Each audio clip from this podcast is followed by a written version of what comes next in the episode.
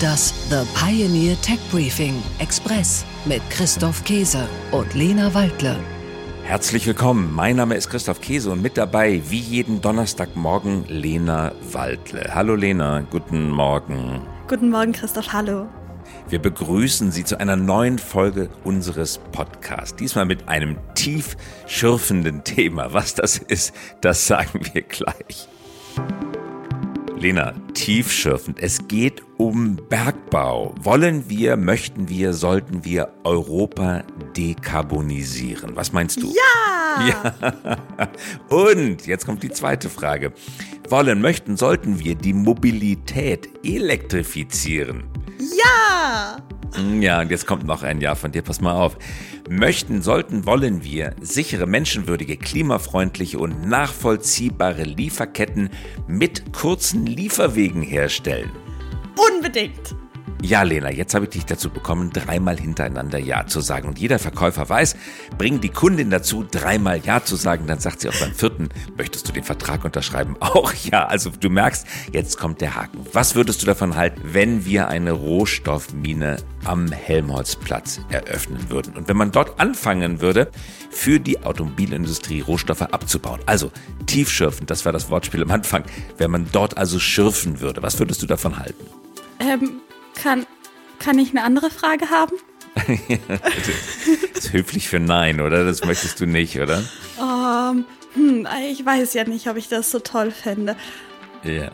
So ist es halt mit den meisten Menschen. Mir geht es auch nicht anders. Man möchte das nicht in seinem eigenen Hinterhof haben. Seit Monaten sprechen wir auch in diesem Podcast über die Energiewende, über E-Mobilität, über eine europäische Chipproduktion. Und dabei ging es meistens um Abhängigkeiten und Lieferkettenunterbrechung. Aber einen Aspekt dieser Diskussion haben wir bisher noch kaum beleuchtet. Und zwar, wo sollen eigentlich die ganzen Rohstoffe herkommen, die wir für eine europäische Autonomie brauchen, für die Dekarbonisierung und für die E-Mobilität? Richtige Frage. Und genau diese Frage, die stellt sich auch die Europäische Union. Im März regte die Europäische Kommission an, ein neues Gesetz zu erlassen, nämlich den auf Englisch EU Critical Raw Materials Act. Also auf Deutsch gesagt das Gesetz betreffend die kritischen Rohstoffe. Ja, und was bringt dieser Act in Deutschland? Genau das wollen wir uns heute genauer ansehen. Hoffentlich Rückenwind für neue Projekte. Und ein Rohstoffprojekt, das haben wir uns beispielhaft herausgegriffen. Und zwar im Süden Deutschlands soll eine alte Mine eröffnet werden. Das kommt gar nicht mehr so oft vor, eigentlich so gut wie nie. Minen werden geschlossen, Minen werden leergepumpt, vielleicht um den Einsturz zu verhindern, aber eine neue Mine eröffnen, das kommt heutzutage ganz selten vor. Es geht um eine Mine in der Nähe von Pforzheim und diese Mine trägt den romantischen Namen Käfersteige. Das klingt gut, oder? Käfersteige. Hat ein bisschen das Märchenhaftes. Das hat was Märchenhaftes, oder? Das kann man sich richtig verwunschen vorstellen. Bis Ende dieses Jahrzehnts soll dort ein wichtiges Mineral für die Batterieindustrie aus dem Boden herausgeholt werden. Ja, und der Bergbauingenieur Simon Bodensteiner hat sich damit wirklich einiges vorgenommen. Und er wird uns heute im Podcast erklären, welche Herausforderungen dieses Projekt mit sich bringt und was das eigentlich für ein Material ist, das er da überhaupt abbauen will. Es geht heute auch allgemein um den Abbau von Rohstoffen in der Europäischen Union und um die Frage, hat Deutschland den Bergbau verlernt? Das hat für mich übrigens auch eine persönliche Komponente, weil mein Großvater war Bergbau. Ingenieur und der wollte mich, als ich Abitur gemacht habe, immer noch davon überzeugen, dass im Bergbau die Zukunft liegt und ich das bitte studieren sollte. Hast du auch eine ähnliche Erfahrung gemacht? Äh, ich komme nicht wirklich aus einer Bergbaugegend, also tatsächlich nicht, aber das wusste ich nicht, dass du aus dir fast ein Bergbauingenieur geworden wäre. Dann ist das ja die beinahe. perfekte Folge heute. Also, dazu gleich mehr über Christophs fast Karriere als Bergbauingenieur nach den Nachrichten der Woche.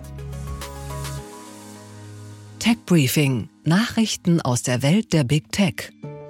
Nachhaltigkeitsbericht von Resourcify zeigt, so zirkulär arbeiten DAX-Konzerne. Die durchschnittliche Recyclingquote von DAX-Konzernen liegt bei 69 Prozent. Und das ist eine Steigerung von 13 Prozent gegenüber dem Vorjahr. Dennoch bleibt ein Drittel des Materials unrecycelt. Das entspricht mindestens 4 Millionen Tonnen Wertstoffen jährlich. Vor allem die Automobilindustrie überrascht mit hohen Recyclingquoten. Einige Unternehmen wie BMW, Mercedes-Benz und die Porsche AG erreichen über 95 Prozent Recyclingquote elektrische Hypercar von Porsche. Anlässlich der 75-Jahr-Feier der Sportwagenmarke Porsche hat das Unternehmen eine vollelektrische Konzeptstudie vorgestellt. Im Porsche Museum enthüllte Vorstandschef Oliver Blume den Porsche Mission X. Tech Briefing: Nachrichten aus der Welt der Startups. OpenAI plant vorerst keinen Börsengang. Laut CEO Sam Altman verfolgt das Unternehmen hinter dem Chatbot ChatGPT keine Pläne an die Börse zu gehen. Außerdem haben sich Anthropic, Google DeepMind und OpenAI dazu bereit erklärt, ihre KI-Modelle der britischen Regierung für die Sicherheitsforschung zur Verfügung zu stellen. Premierminister Rishi Sunak sagte, dieser Zugang werde uns helfen, die Risiken und Chancen dieser Systeme besser zu verstehen. GoStudent startet Sprachlernplattform mit Virtual Reality Funktion. GoVR ermöglicht Schülerinnen und Schülern zwischen 13 und 18 Jahren das Sprachenlernen in einer Virtual Reality Umgebung. Also quasi Französisch unterm Eiffelturm und Englisch am Piccadilly Circus. Tech Briefing: Nachrichten aus der Welt der Technologie. Die Energieeffizienz legt weltweit zu. Laut der Internationalen Energieagentur IEA ist der weltweite Absatz von Wärmepumpen 2022 um 10 Prozent und in Europa sogar fast um 40 Prozent gestiegen. Diese und andere Schlüsseltechnologien hätten dafür gesorgt, dass die Energieeffizienz im Vergleich zum Vorjahr um 2,2 Prozent gestiegen sei, doppelt so stark wie in den Jahren zuvor. EU genehmigt Förderungen für die Chipindustrie. Die EU-Kommission genehmigt 14 Mitgliedstaaten, Forschungs- und Hightech-Unternehmen zusätzliche Förderungen in Höhe von 8,1 Milliarden Euro zukommen zu lassen. Im Rahmen der sogenannten Important Projects of Common European Interest sollen Innovation und Wettbewerbsfähigkeit gestärkt werden. Die Mitgliedstaaten hoffen, dass diese Förderungen weitere 13,7 Milliarden Euro an Privatinvestitionen anlocken. Ziel ist vor allem der Aufbau einer europäischen Chipindustrie. Sie hören aktuell die kostenlose Kurzversion unseres Podcasts. Sie wollen mehr vom Tech Briefing? Unsere Analysen sowie Expertenmeinungen und topaktuelle Interviews hören Sie auf thepioneer.de/slash techbriefing oder in unserer The Pioneer App. Mit einem Abo für nur einen Euro im ersten Monat erhalten Sie wöchentlich Deep Dive Infos zu Megatrends und Innovationen aus der Welt der Technik und natürlich auch alle weiteren Podcasts und Artikel unserer Pioneer Redaktion. Alle Infos und Links finden Sie in den Show Notes. Ja, Lena, und damit sind wir schon wieder am Ende unserer Folge. Wir verabschieden uns mit einem frohen, sonnigen Guten Morgen und wir hören uns wieder in der kommenden Woche. Sagen herzliche Grüße, Christoph Käse und Lena Waldle. Liebe Grüße und bis nächste Woche. Das The Pioneer Tech Briefing Express mit Christoph Käse und Lena Waldle.